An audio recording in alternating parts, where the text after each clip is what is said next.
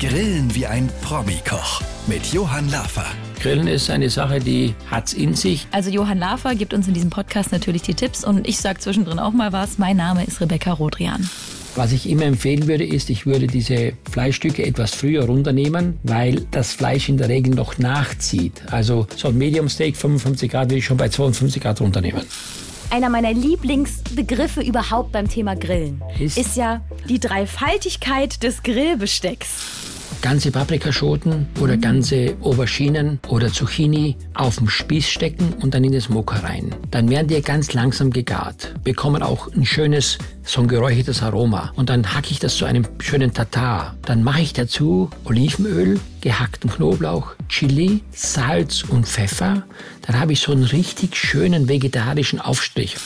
Also eins ist sicher, was die Leute hier bekommen. Grilltipps, deine wilden Lava-Stories, die du sonst noch nirgendwo erzählt hast, Rezepte und ehrlich gesagt garantiert auch ganz schön Hunger. Grillen wie ein Promi-Koch mit Johann Lafer. Der Podcast zum großen SWR3 Grillen. Alle 14 Tage neu. Überall da, wo es Podcasts gibt.